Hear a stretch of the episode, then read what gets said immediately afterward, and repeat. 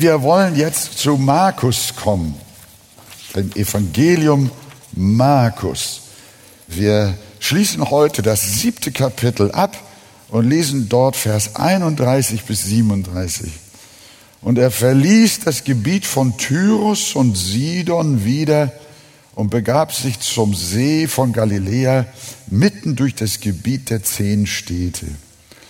Und sie brachten einen Tauben zu ihm, der kaum reden konnte, und baten ihn, ihm die Hand aufzulegen. Und er nahm ihn beiseite weg von der Volksmenge, legte seine Finger in seine Ohren und berührte seine Zunge mit Speichel.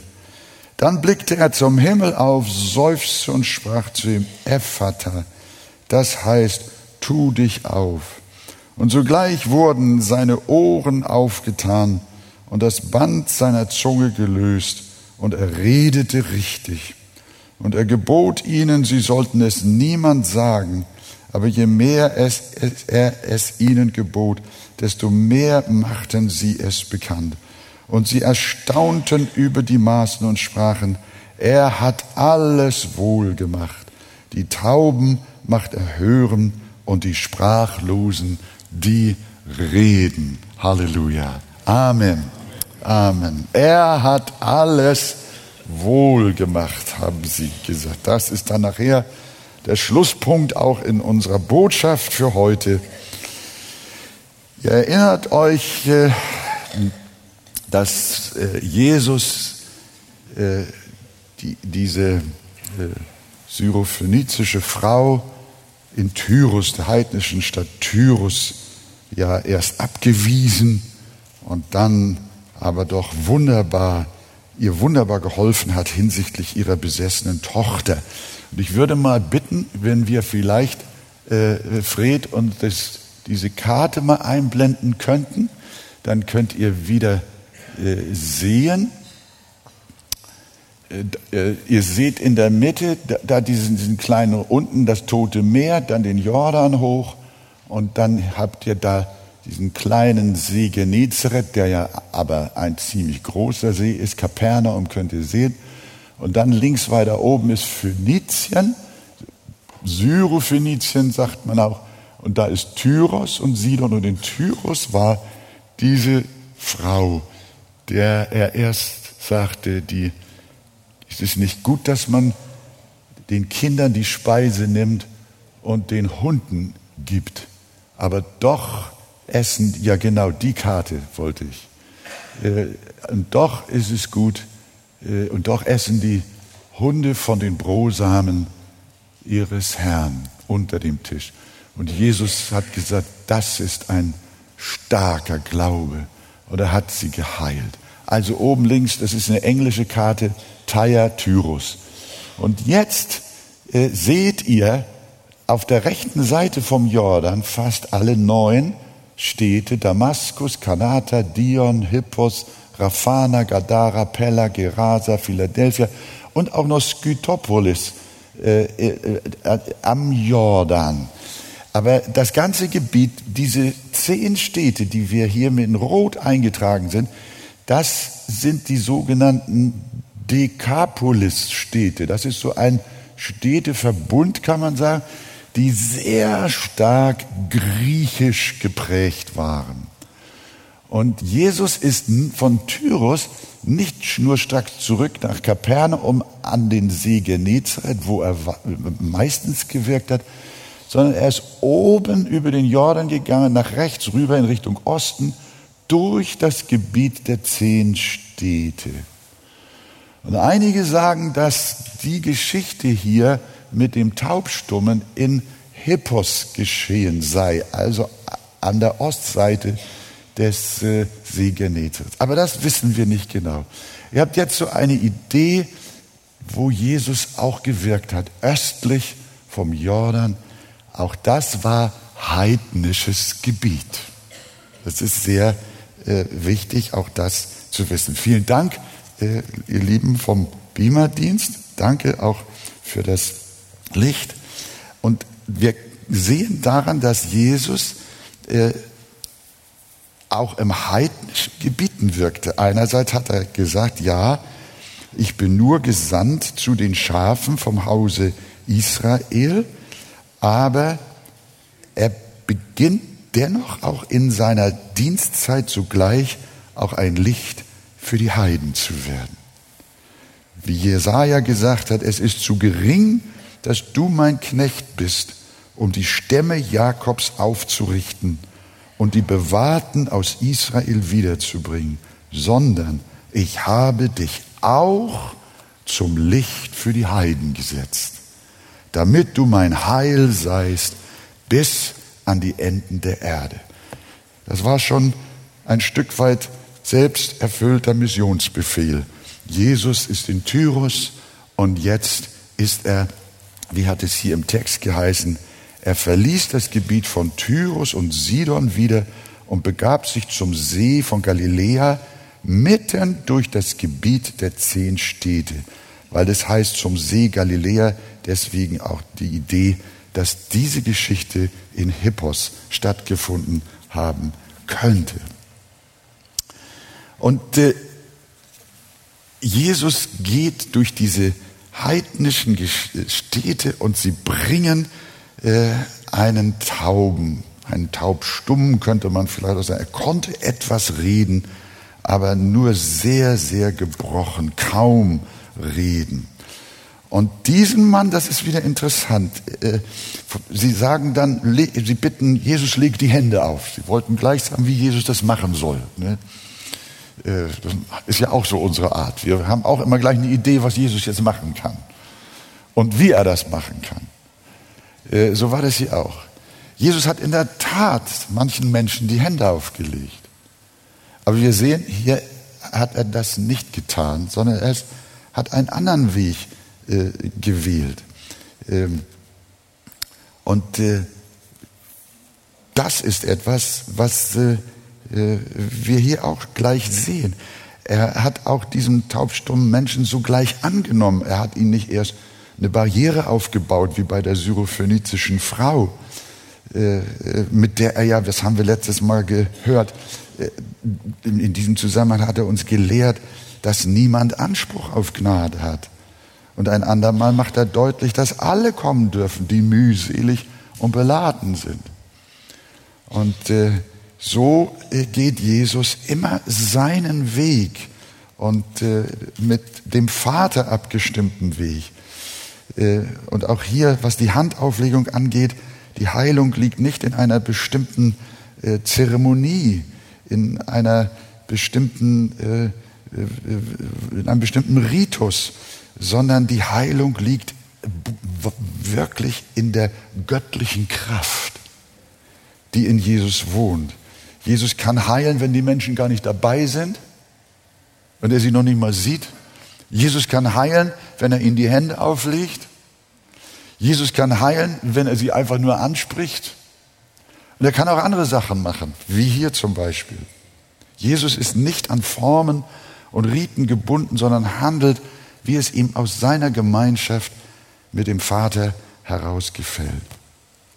Und was mir aufgefallen ist, wir gehen mal so ein bisschen diese kleine Geschichte durch äh, und schauen uns mal diese einzelnen Worte an, die diese Heilung beschreiben.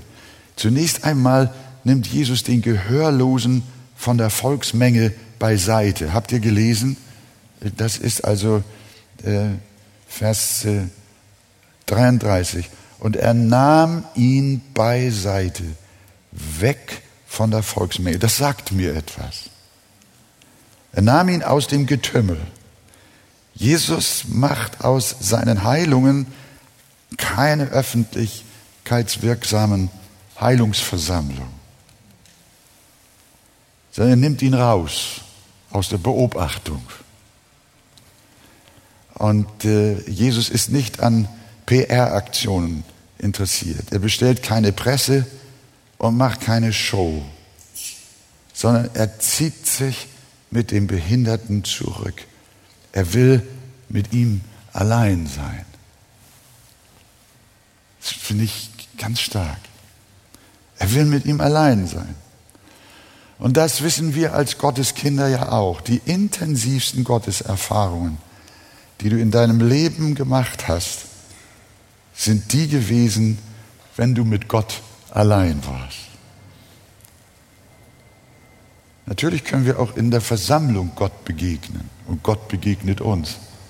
Aber es geschieht auch ganz allein an deinem Herzen. Jesus macht sein Wirken nicht unbedingt öffentlich, das geschieht vielfach im Verborgenen. Und wenn der Herr dir besonders begegnen will, dann nimmt er dich auch ganz allein beiseite. Kannst du dich erinnern, wann er das das letzte Mal in deinem Leben getan hat?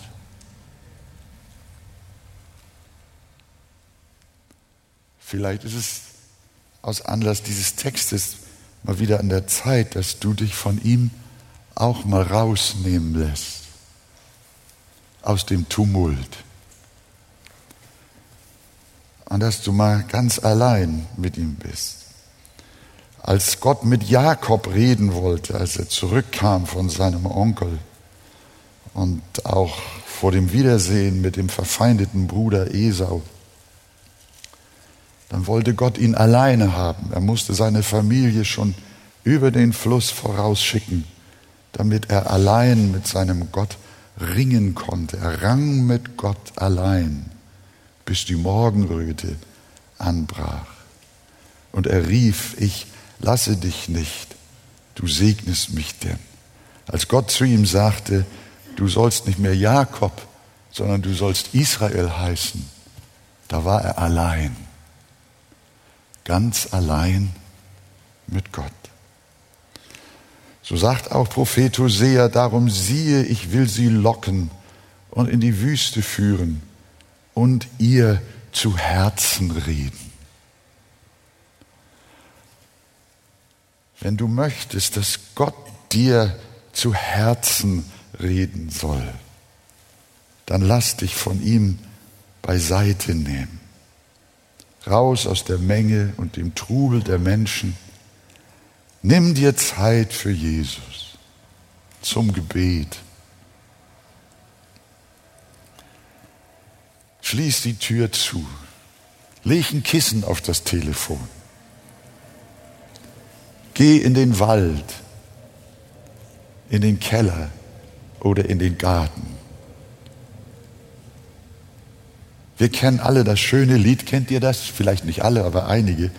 Ich gehe in den Garten allein. Kennt das jemand? Ich gehe in den Garten allein, um meinem Heiland dort zu begegnen. Und ich höre schon seiner Stimme Ton. Er wird mich sicher segnen.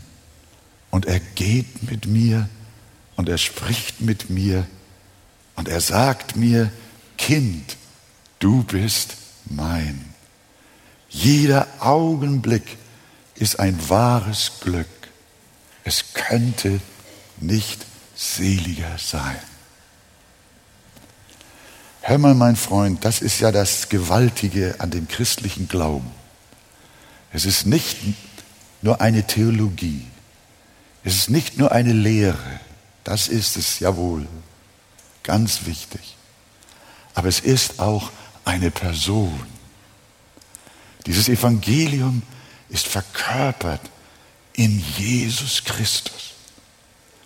Und der ist durch seinen Heiligen Geist gegenwärtig.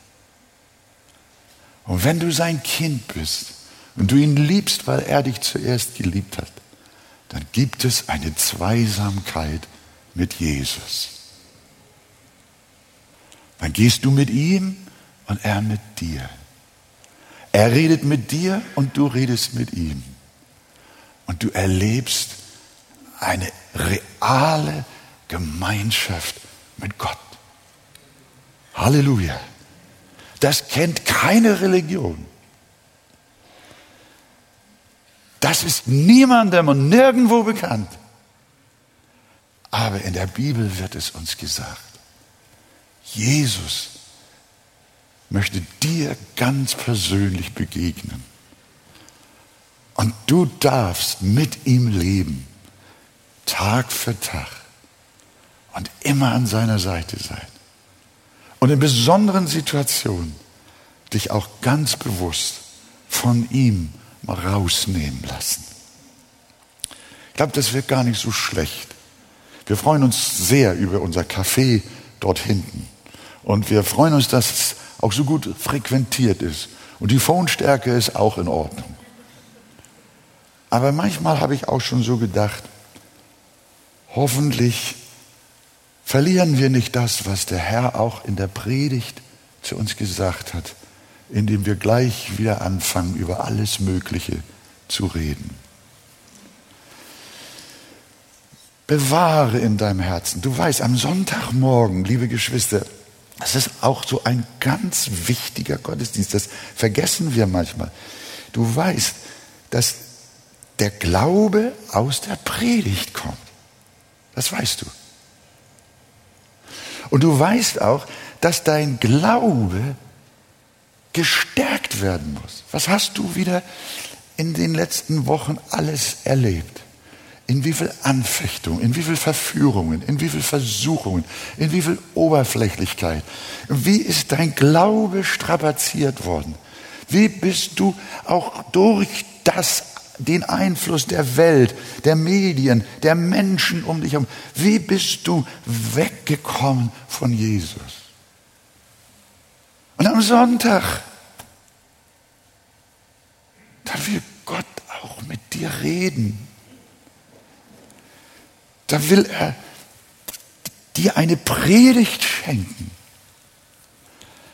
aus der Glaube erwachsen soll. Und du bist nicht da. Doch, du bist ja da. Halleluja, dass ihr da seid. Das ist, dass wir das auch verstehen. Der Sonntagmorgen, das, das, ist, die, das ist die Steckdose für dein Glaubensleben. Da ist, hier ist die Energie. Weil wir ja, und deswegen predigen wir aus dem Wort. Wir predigen ja nicht irgendetwas, sondern wir predigen Christus. Das Wort Christi, das Wort Gottes. Und dieses Wort, das bedeutet Begegnung mit Gott. Und er baut dich wieder auf, dass du wieder Widerstandskraft hast gegen das, was von draußen und auch aus deinem eigenen Herzen gegen dich aufkommt. Der Herr helfe uns, dass wir uns dessen bewusst sind, dass wir darauf achten, dass wir unser Leben auch mit Gott persönlich leben, mit Gott allein leben. Die tiefgreifendste Erfahrung mit dem Herrn, sei es in Freude oder in Leid, die habe ich dann mit Gott gemacht, wenn ich mit ihm alleine war. Dann war er mir so nahe, dass ich manchmal mit Weinen nicht aufhören konnte. Aber dann wechselte es in eine riesengroße Freude und ich konnte nicht aufhören mit Lachen. Ja, du darfst jetzt die Predigt hören und auch wissen, Gott redet zu mir. Er spricht zu mir, Kind, du bist mein. Jeder Augenblick ist ein wahres Glück. Es könnte nicht seliger sein. Es gibt nichts Schöneres als ein Leben in der Gemeinschaft mit Jesus. Sagst du Amen? Halleluja. Das gilt auch, das sage ich auch für Menschen heute Morgen, die dem Glauben noch nicht so nahe sind. Für suchende Menschen, wenn du Christus erfahren willst, wenn er dich retten und heilen soll, dann folge dem Herrn, folge ihm an einen einsamen Ort wie dieser Taubstumme. Sie brachten einen Tauben zu ihm, der kaum reden konnte, und Jesus nahm ihn beiseite, weg von der Volksmenge. Wir sehen, dass Jesus noch etwas tut. Er nimmt ihn nicht nur weg aus der Menge mit sich allein, sondern wir lesen, und er nahm ihn beiseite, weg von der Volksmenge, legte seine Finger in seine Ohren und berührte seine Zunge mit Speichel und dann, dann blickte er zum Himmel auf. Da bin ich auch stehen geblieben. Wie schon gesagt, Jesus geht bei diesem Heilungswunder nicht Schablonen hervor und legt nicht wie sonst oft dem Kranken die Hände auf, sondern er steckte seine Finger in die Ohren des Tauben, benetzte anschließend dessen Zunge mit seinem Speichel und dann blickte Jesus zum Himmel empor. Und das hat ja Bedeutung. Damit zeigt der Heiland, dass er die Hilfe auch in dieser Sache allein von seinem Vater im Himmel erwartet. Jesus macht nicht so, na, komm mal her. Jetzt werde ich mal wieder ein Wort sprechen und dann staunen sie wieder alle. Nee, das ist nicht Jesus. Sondern Jesus hebt seine Augen auf zum Himmel. Johannes 17, Vers 1, das große hohe priesterliche Gebet fängt so an. Da redete Jesus und hob seine Augen zum Himmel empor. Und zwar, Vater, die Stunde ist gekommen, verherrliche deinen Sohn.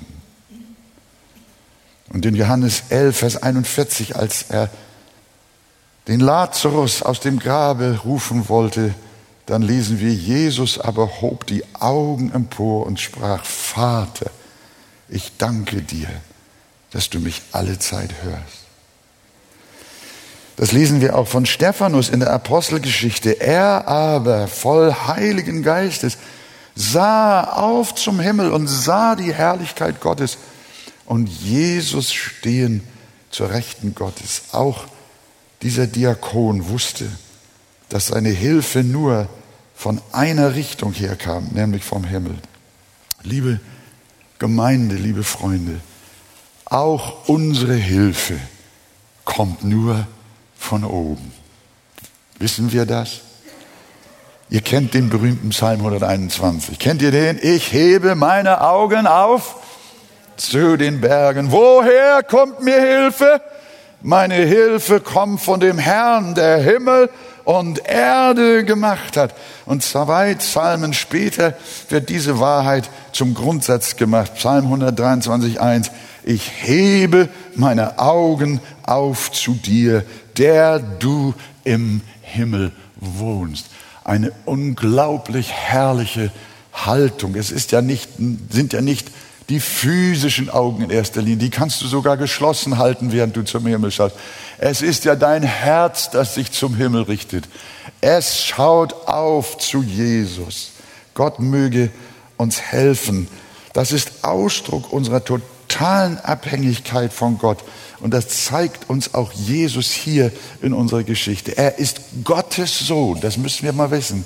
Er ist Gott, ihm ist gegeben alle Gewalt im Himmel und auf der Erde. Und trotzdem zeigt er sich uns jetzt, wie sehr er auch Mensch ist. In voller Abhängigkeit von seinem Vater. Und das hat er uns auch mit diesen Worten erklärt. Wahrlich, wahrlich, sagt der Herr, ich sage euch, der Sohn kann nichts von sich selbst aus tun, sondern nur, was er den Vater tun sieht. Denn was dieser tut, das tut gleicherweise auch der Sohn.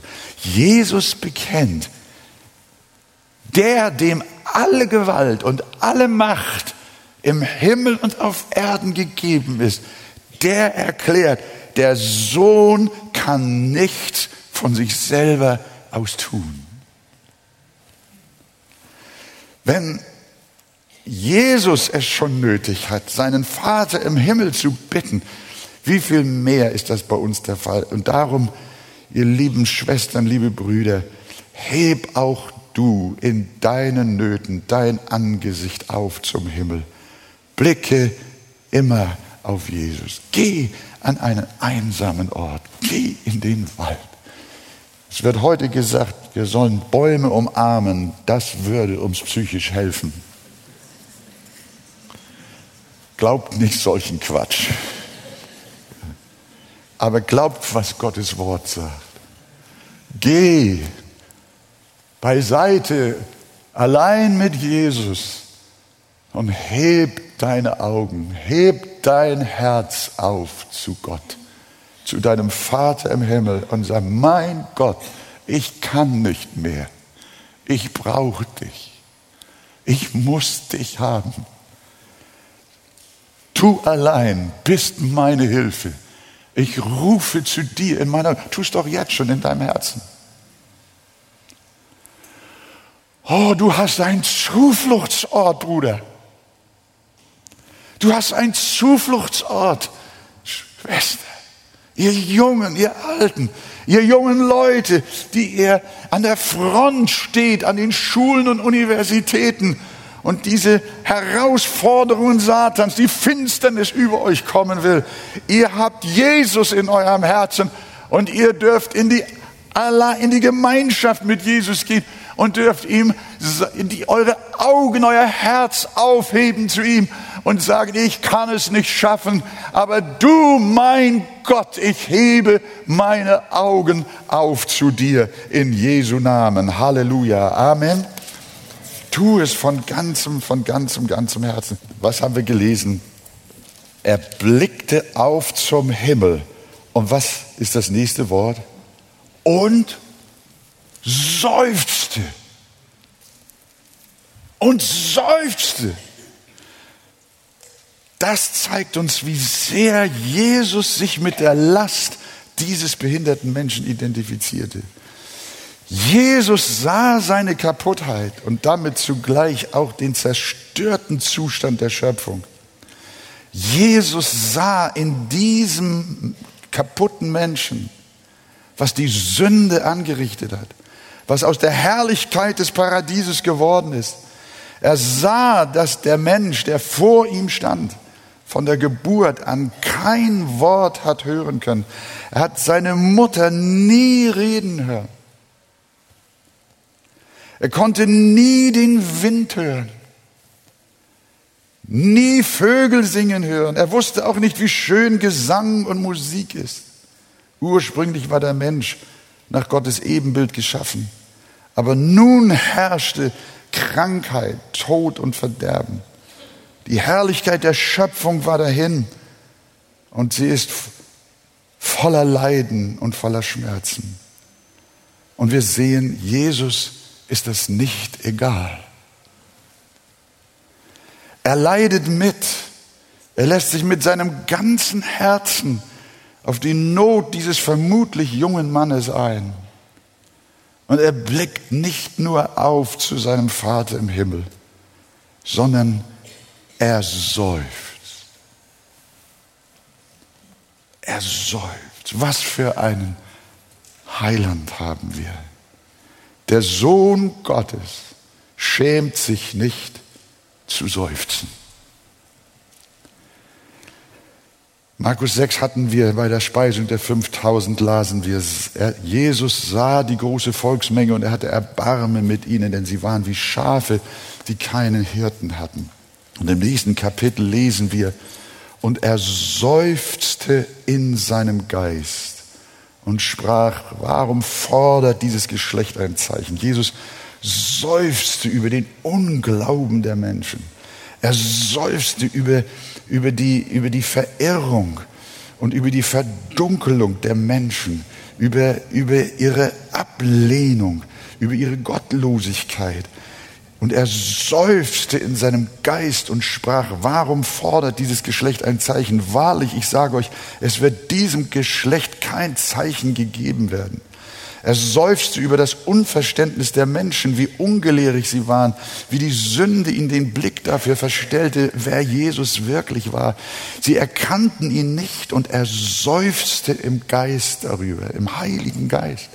Und in diesem Zusammenhang können wir vielleicht auch verstehen, was das bedeutet, wenn Paulus sagt, desgleichen hilft auch der Geist unserer Schwachheit auf, denn wir wissen nicht, was wir beten sollen, wie sich's gebührt, sondern der Geist selbst vertritt uns mit unaussprechlichem Seufzen.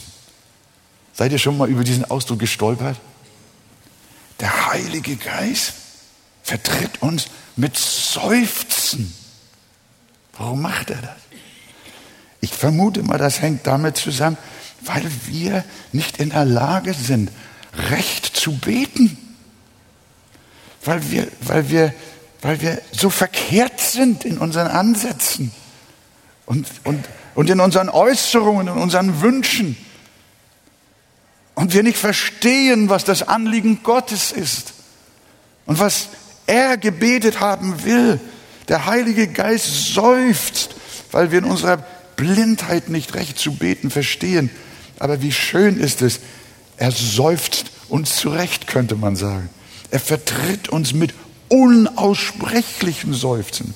Mit solchen Ausdrücken lässt Gott tief in sein Herz hineinschauen.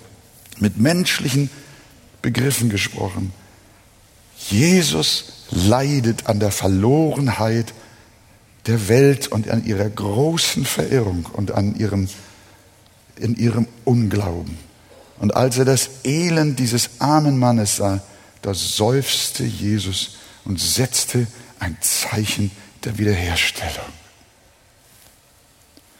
Er tat ein Heilungswunder als eine Erstlingsfrucht von dem, was er mit der ganzen Erde vorhat.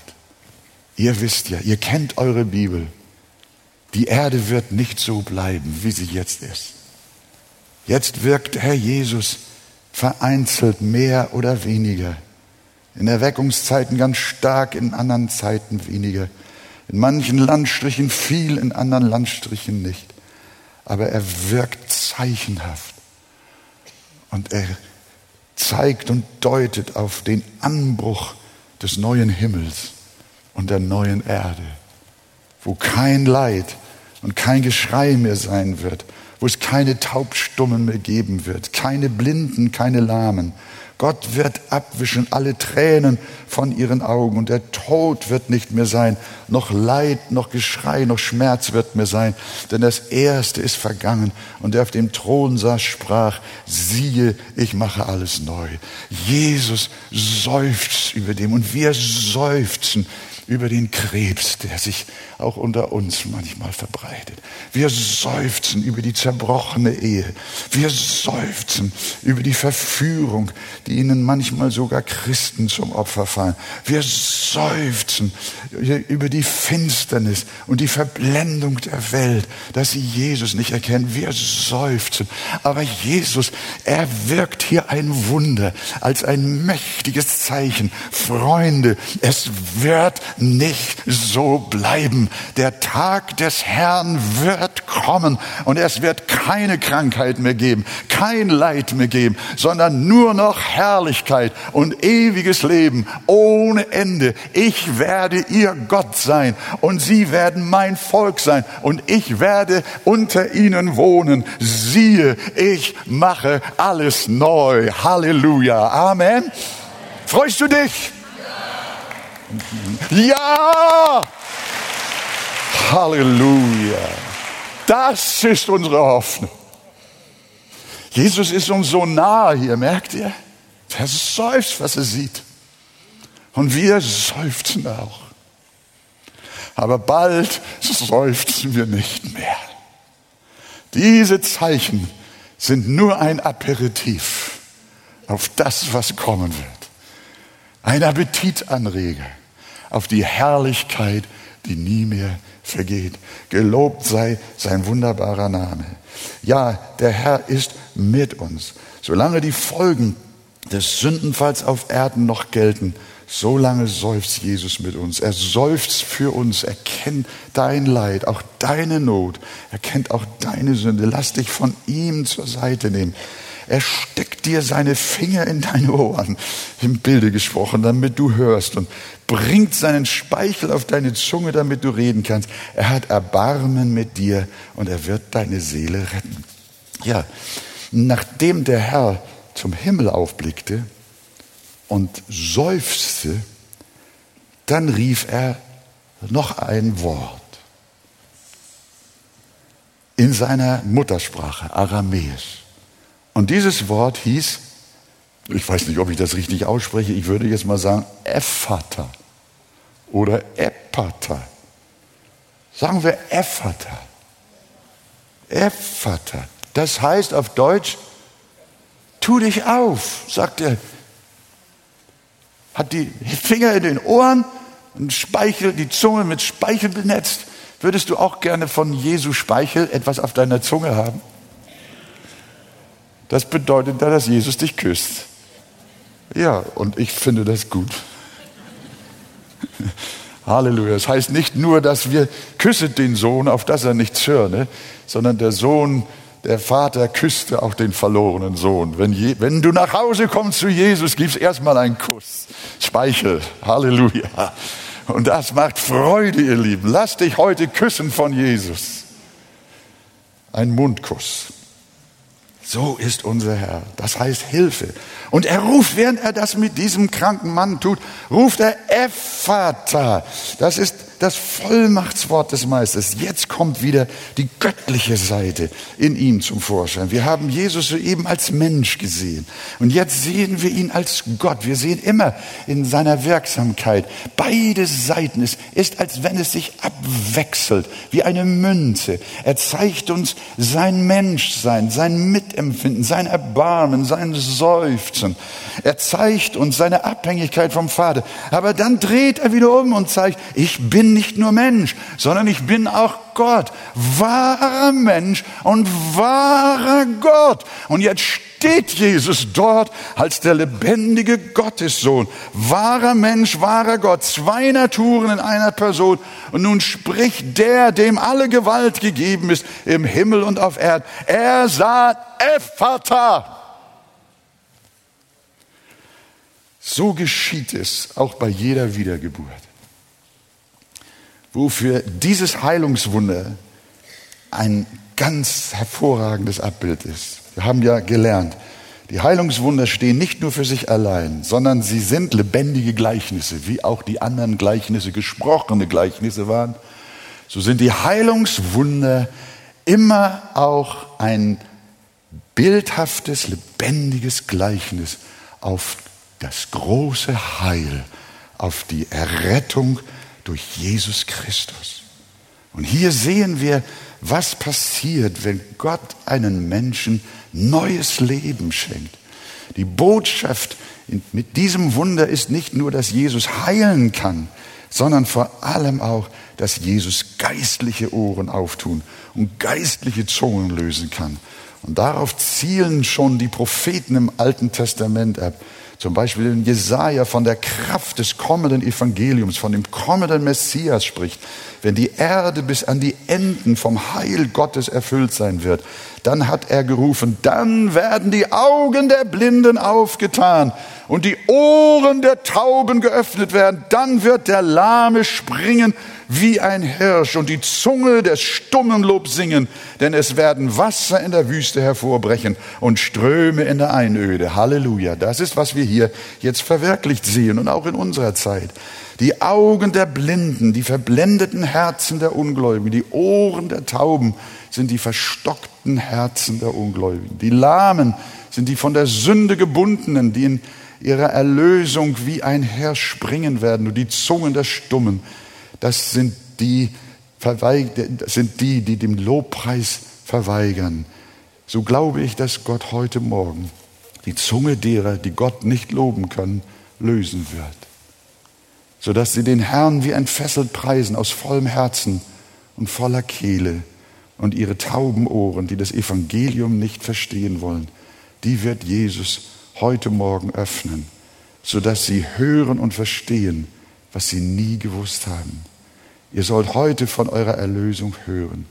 Das geht dann so. Menschen kommen herein und sind taub, haben nie etwas verstanden. Aber sie hören Jesus rufen, Ephata. Ich wünschte, ich könnte es heute so sagen. Könnte ich ein Sprachrohr Jesu sein und einfach sagen, Ephata. Und auf einmal verstehst du und du erkennst Jesus als deinen Erretter. Du erkennst ihn als deinen Erlöser, der dir deine Sünden vergibt und dir ein neues Leben schenkt. Du kannst hören und du kannst reden, was kein Auge gesehen und kein Ohr gehört und kein Menschenherz gekommen ist, was Gott bereitet hat, denen, die ihn lieben. Herr, sprich doch heute dein Ephata. Bitte, Herr, mach diesen Gottesdienst zu einem Ephata. Tu dich auf. Lass Ohren und Augen aufgehen, damit Menschen deine Herrlichkeit erkennen. Die Gemeinde hat für dich gebetet, deine Familie hat für dich gebetet. Und dieser Morgen kann ein Ephata für dich werden, dass er in dein Leben hineinspricht. Ich freue mich immer, wenn ich so, wenn wir so Zuschriften bekommen, manchmal auch von alters her. Ich will euch damit nicht nerven, nur ganz kurz. Äh, ich habe mein Büro aufgeräumt äh, äh, und dann fiel mir so eine alte Bibel, so eine dicke, antike Bibel in die Hand. Und ich sagte, die kann ich, muss ich jetzt woanders hin tun. Und dann kommt meine Frau damit an und sagt, du Wolfgang, guck mal, was da drin steht. Und dann lese ich, da hat mir ein Mann eine Widmung in diese Bibel vor vielen Jahren reingeschrieben. Und seine Worte waren, lieber Bruder Wolfgang, es waren packende Predigten, wahrhaftiges Brot für Hungernde und für mich persönlich ein unvergessliches Erlebnis. Du warst der erste Mensch, der sich mit mir niederkniete und betete, der mit mir und für mich gegen den alten Widersacher stritt, der mich zu unserem lebendigen Heiland führte. Dafür möchte ich dir herzlich Dank sagen. Ich weiß nicht mehr, wer das war, aber Jesus kennt ihn. Jesus hat sich nicht mit ihm hingekniet, egal was wir tun. Aber wir geben unser Herz denen, die verloren sind. Und wir beten mit ihnen. Hörst du, mein Freund, nach diesem Gottesdienst wollen wir mit dir beten. Wollen wir hören, was deine Not ist. Und für dich vor Gott eintreten. Und Gott spricht sein Ephata zu dir.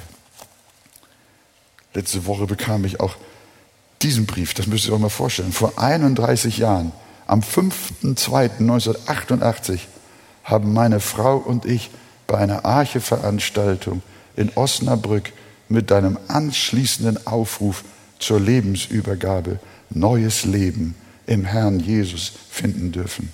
Seitdem leben wir mit diesem wunderbaren Herrn. Was meint ihr, was sowas mit mir macht? Ich sage, Herr, mehr noch, mehr Brief. Wir werden, wir werden, wir werden auf dieser Erde nicht, nicht, nicht sehen und, und, und erfahren, was Gott alles in einzelnen Menschen getan hat. Aber das sind so kleine Lichter. Und wir sehen, unser Dienst ist nicht vergeblich, ihr lieben Seelsorgehelfer. Euer Dienst ist nicht vergeblich. Gott hat euch auch eine Vollmacht gegeben, ein Ephata zu sprechen. Und ihr werdet es auch heute Morgen widersprechen. In einzelne Menschenherzen hinein. Und ihre tauben Ohren werden offen. Ihre gebundene Zunge wird gelöst und sie werden Gott preisen mit uns zusammen. Das tut Gott. So sei mutig. Welch eine Freude. Wir dürfen Ephata-Helfer sein. Wir weinen und seufzen mit dir und beten auch mit. Und Jesus ruft sein Tu dich auf. Der Herr segne uns. Zum Schluss. Markus 7,35. Und sogleich wurden seine Ohren aufgetan und das Band seiner Zunge gelöst. Und er redete richtig. Schönes Wort. Er redete richtig. Er redete richtig. So geht es auch dir. Wenn Jesus sein Heilungs- und Rettungswort in dein Leben spricht, wenn ein Mensch von neuem geboren wird, dann redet er richtig. Dann hat sich sein Weltbild gedreht. Dann sieht er nicht mehr alles vom Menschen her, sondern von Gott her. Sein Koordinatenkreuz ist anders geworden. Seine Weltsicht ändert sich diametral. Er redet, er redet anders. wenn du Christ geworden bist, wenn du das Ephata gehört hast, aus dem Mund Jesu und dir die Ohren aufgetan worden sind, dein Herz aufgetan worden ist, dann redest du nicht mehr wie früher, dann fluchst du nicht mehr, dann lügst du nicht mehr, dann heuchelst du nicht mehr, nein, dann redest du richtig dann preist du Gott und bekennst Christus als den lebendigen Herrn, Schöpfer und Retter der Welt. Dann lobst du Gott und du redest Wahrheit. Du bist ein anderer Mensch geworden. Ihr Christen seid und bleibt diejenigen, die richtig reden zur Ehre des Herrn. Wer von euch möchte gerne richtig reden? Halleluja. Richtig reden. Gott hat dir die Ohren geöffnet, die Zunge gelöst und du kannst richtig reden in Jesu wunderbaren Namen. Und dann war er gesund geworden und die Menge erstaunte über die Maßen und sprachen, er hat alles wohl gemacht. Die Tauben macht er hören und die Sprachlosen reden. Was für ein Bekenntnis. Er hat alles wohl gemacht. So wird es auch in deinem Leben sein. Am Ende, liebe Schwester, lieber Bruder, am Ende wird über deinem Leben stehen können. Er hat alles wohl gemacht. Glaubst du das? Mach dir keine Sorgen, sondern sprich im Glauben und Vertrauen. Gott nicht einfach sagen, er wird, es gibt die Bibelstelle, er wird alles wohl machen. Aber hier sagt es, er hat es getan. Gott hat alles wohl gemacht. Die Sache mit meiner Gesundheit, mit meinen Kindern, mit meinen Eltern, mit meinen Finanzen, mit meiner Ausbildung, egal was mich bewegt, mit meinem Nachbarn, mit den Menschen, die noch nicht an dich glauben. Herr Jesus, ich weiß, du wirst alles wohl machen. Befiehl dem Herrn deine Wege und hoffe auf ihn. Er wird es wohl machen und er hat es wohl gemacht in Jesu wunderbaren Namen. Er wird es nicht nur, sondern er hat es schon getan. Er hat alles wohl gemacht in Jesu Namen. Amen. Stehen wir auf miteinander und wir bekennen auch gemeinsam. Wollen wir es zusammen sagen? Er hat alles wohl gemacht. Noch einmal. Er hat alles wohl gemacht. Heb deine Augen zum Himmel und sag, Herr, du hast alles wohlgemacht. Herr, du hast alles wohlgemacht. Die Tauben macht er hören, nur die Sprachlosen reden. Wir sind gespannt auf Jesu herrliches Wunder. Gelobt sei der Name des Herrn.